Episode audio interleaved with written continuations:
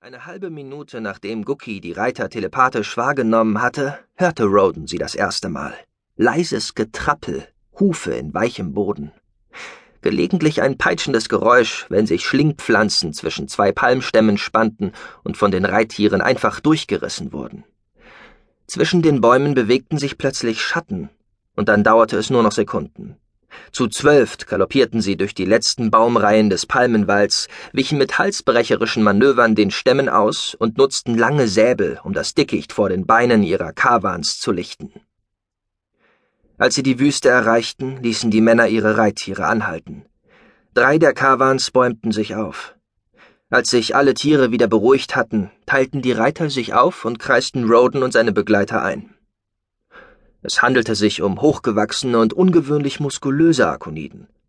Einige von ihnen waren noch sehr jung, aber die meisten wirkten wie erfahrene Krieger. Ihre Gesichter waren kantig. Anders als bei den Höflingen, mit denen Roden es bei diplomatischen Verhandlungen oft zu tun bekam. Auch mit der Kleidung der Glynkoniden hätte sich nie jemand bei Hofe blicken gelassen. Sie bestand hauptsächlich aus altem, abgewetztem Leder sowie ungefärbten Leinen, und über lebenswichtigen, aber leicht verletzbaren Organen sah man fein geschmiedete Kettenringe schimmern. Guki verschränkte die Arme vor der Brust und beäugte die Fremden skeptisch. Ist hier gerade Karneval? fragte er leise. Oder Mittelalterfestival? Roden verstand die Verwirrung des Mausbibers.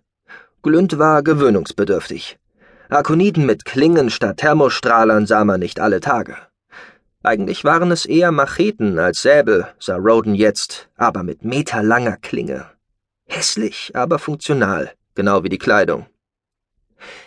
Wer seid ihr und was wollt ihr?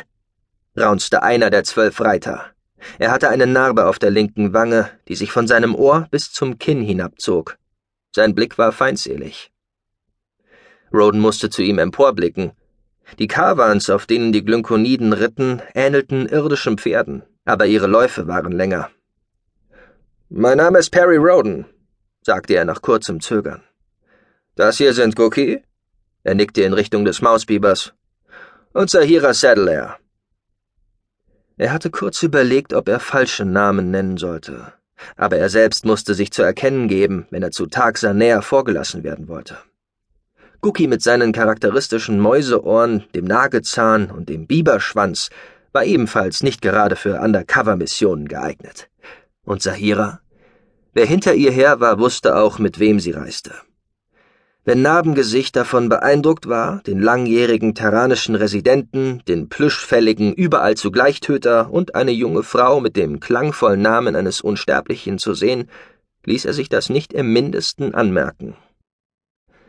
Ich habe euch zwei Fragen gestellt, sagte der Mann schneidend. Seine elf Begleiter zogen den Kreis etwas enger. Roden war verblüfft. Normalerweise reagierten Menschen und auch Arkoniden anders, wenn er sich vorstellte. Bostig machte zwar seit gut 100 Jahren Propaganda gegen ihn, so dass er im Imperium zum Teil auf offene Feindschaft traf, aber das. Er spürte ein Zupfen am Ärmel, doch dort war nichts. Ein telekinetisches Zeichen von Guki? Er sah hinüber. Er hat tatsächlich keine Ahnung, wer wir sind. Der Ild stemmte empört die Hände in die Flanken. Wo leben die hier? Das kann doch wohl nicht. Roden signalisierte ihm, sich zu entspannen. Solange ihnen nichts Schlimmeres passierte, als dass jemand ihren Namen nicht kannte. Bisher empfand er die Situation jedenfalls nicht als bedrohlich. Sie hatten Seruns, sie hatten Schusswaffen und sie hatten Guki mit seinen Paragaben. Die anderen verfügten über schlecht polierte Säbel und zwölf übergroße Pferde mit spitzen Zähnen. Grund zur Sorge bestand also eigentlich nicht. Aber die aggressive Ansprache überraschte und verwirrte ihn.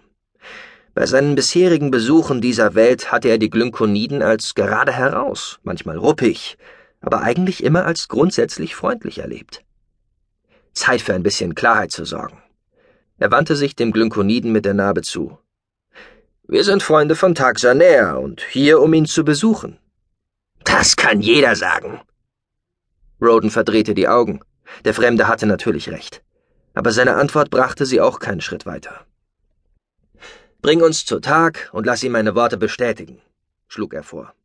Der Reiter lachte.